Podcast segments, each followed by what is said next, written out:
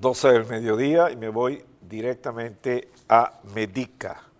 Es una ciudad ubicada entre Polonia con Ucrania y voy a conversar con Celia Mendoza, enviada especial de la BOA. Eh, buenas tardes, gracias por atendernos. ¿Qué nos puede informar, Celia?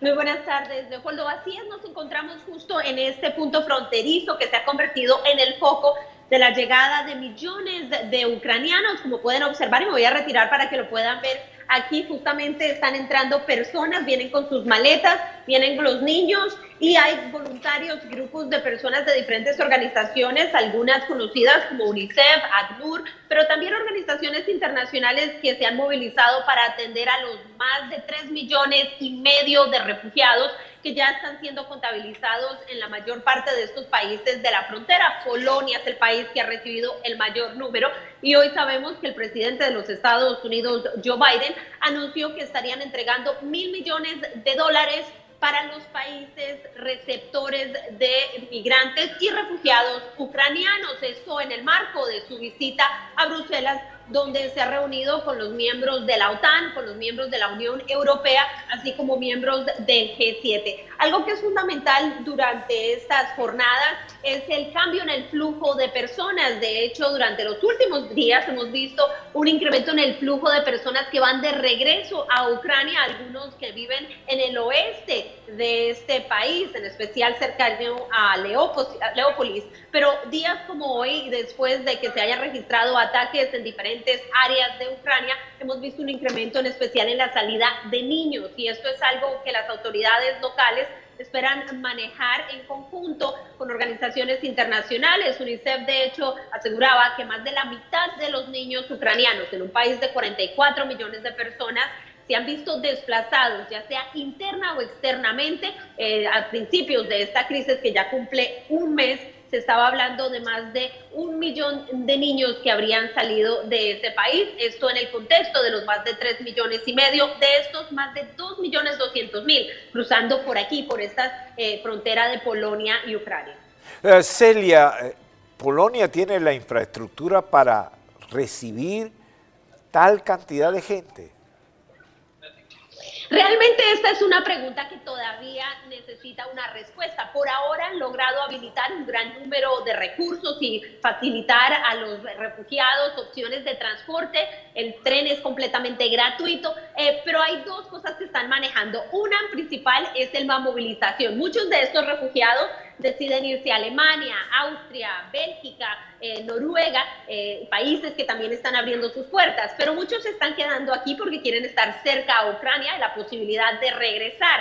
El gobierno de este país dice que están preparándose, pero que necesitan esos fondos. De ahí la importancia de la visita el día de mañana y sábado del presidente Joe Biden, porque estarían trabajando en de qué forma y cuánto dinero podrían recibir de esos mil millones de dólares que estarían llegando para este grupo de países. Al mismo tiempo, eh, hemos escuchado quejas de diferentes eh, sectores, entre ellos la educación, y es el proceso de adaptación escolar para muchos de estos niños, en especial porque no hablan la lengua, no hablan polaco y no existe un sistema dual de educación, algo que tendrían que empezar a implementar a medida que se van eh, encontrando estos retos dentro del país. Pero realmente todavía esa es una pregunta que queda abierta eh, ellos les preocupa la posibilidad de que haya un ataque, ya sea biológico o nuclear, que pueda generar otras complicaciones o inclusive que se ataque de manera convencional el área Precisamente ahí, ahí iba a, ir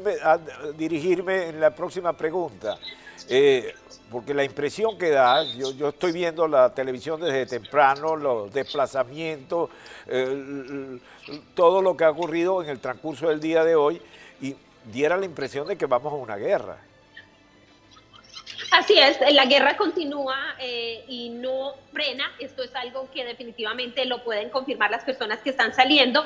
El tema de que se avance en una acción nuclear o una acción biológica fue lo que llevó a los miembros de la OTAN a que estuvieran hablando específicamente de este tema. El secretario de la OTAN, el señor Jens Stoltenberg, fue claro al asegurar que cualquier uso de armas nucleares o armas biológicas implicaría una acción de inmediato que tendría consecuencias mucho mayores. Hasta el momento se han mantenido al margen de actuar de hecho el discurso del señor Zelensky, el presidente de Ucrania, durante esta jornada de manera virtual, hablaba específicamente acerca de esto, de que no son miembros de la alianza, se han mantenido al margen los países de la OTAN de actuar directamente en este conflicto eh, y es por eso también que hoy se anunció que se entregarían elementos y eh, infraestructura para poder combatir cualquier tipo de ataque nuclear o las consecuencias de un ataque nuclear o un ataque biológico, eh, pero para países como Polonia realmente es una preocupación y hay que ver en la historia de Polonia con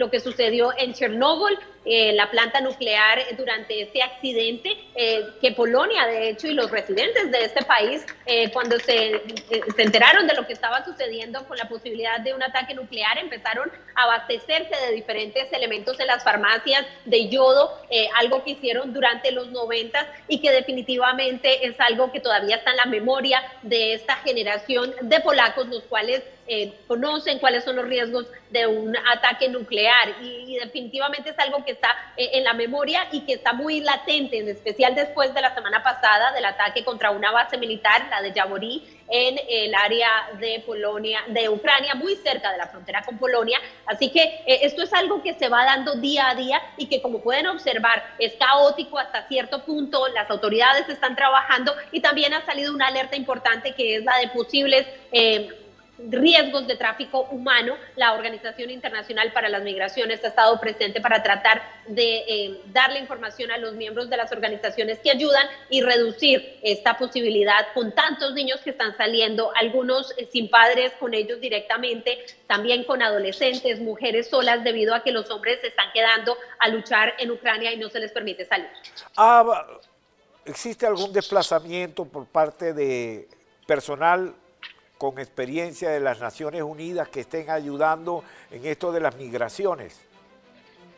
Así es, la Organización Internacional para las Migraciones tiene una carpa que está establecida y ellos son los que se encargan de hacer diferentes eh, y, y, hacer charlas. Lo hicieron durante la tarde de ayer, pasaron por cada uno de los grupos que están aquí establecidos, personas de todas partes del mundo, y ellos están pidiendo que se dé una instrucción general donde haya identificación, donde se pueda verificar quién mueve a quién porque hay muchos voluntarios que están ofreciendo transporte para ir a otros lugares eh, y todo esto obviamente se está manejando eh, de una forma conjunta con las autoridades locales, pero algunos de los voluntarios aseguran que todavía existe la posibilidad y el riesgo para muchos de, estos menores debido a la gran cantidad de personas que salen y porque no hay un sistema de identificación concreto después de que cruzan la frontera. Ah, aquí simplemente hay muchos voluntarios que están tratando de ayudar. ACNUR lo hace, UNICEF lo hace y así como lo hace la Organización Internacional para las Migraciones, pero debido a la gran cantidad y lo fluida de la situación eh, que está activa 24 horas, todas estas personas obviamente eh, tienen el riesgo de poder eh, estar en una de estas situaciones que no es nueva para la región. El este de Europa, desafortunadamente, aseguran las organizaciones de la ONU, ha tenido problemas de tráfico humano en el pasado y esto lo que podría hacer es acentuar. Muchas gracias, Celia Mendoza. Ah, ¿Tiene algún otro comentario que deberíamos conocer? ¿Alguna otra? Yo creo, Leopoldo, creo que lo que sí hay claro y dejar en esto es que existe una voluntad muy clara de voluntarios, voluntarios latinoamericanos, voluntarios de todas partes del mundo que han llegado aquí y quienes aseguran que están comprometidos a seguir avanzando y seguir aquí tiempo que se necesite. Eh, y esto definitivamente genera una esperanza para el pueblo de este país, pero también muestra que esta crisis, al parecer, no está, eh, no tiene un tiempo de, de final y eso es algo que preocupa al marcarse un mes. Gracias, Celia Mendoza. Muchas gracias por su reporte. Cuídese. Un placer. Quiero ponerlo un poco al, al día de lo que ha ocurrido en la mañana de hoy. Eh, y me voy a referir al secretario general de la OTAN, Jens Stolberg, que entró, a, dio una especie de rueda de prensa después de las diferentes reuniones de los líderes de OTAN que siguen preocupados por la posibilidad de que Rusia utilice armamento químico, biológico o nuclear en Ucrania y por ello decidió equipar su fuerza en el flanco oriental con equipos para enfrentar esos escenarios. Los Estados Unidos tienen un desplazamiento de 100.000 personas, para que se den cuenta de la cantidad de, de, de seres humanos involucrados en esto. La OTAN ya ha desplegado grupos tácticos de combate en Estonia, Letonia, Lituania y Polonia. Y se apresta a hacer lo mismo en Bulgaria, Rumania, Hungría y Eslovaquia. El G7, que está constituido por Alemania, Canadá, Estados Unidos, Francia, Italia, Japón y Reino Unido, emitió un comunicado donde se comprometieron a trabajar juntos para recortar la capacidad de Rusia de financiar la guerra. Pero fíjense cómo le respondió Putin.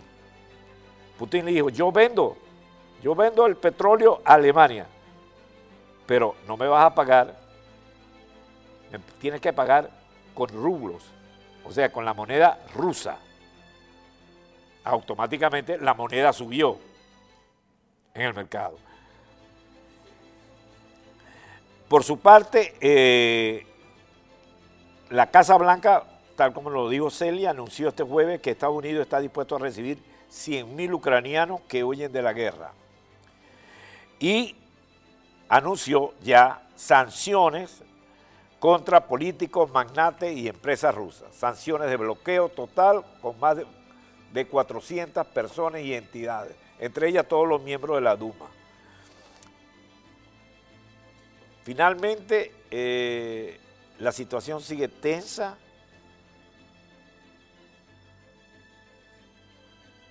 Stoltenberg fue muy cauto en las conclusiones. Lo único que sí resaltó una vez más es la voluntad política de detener cualquier abuso. Es una situación sumamente tensa y difícil y complicada.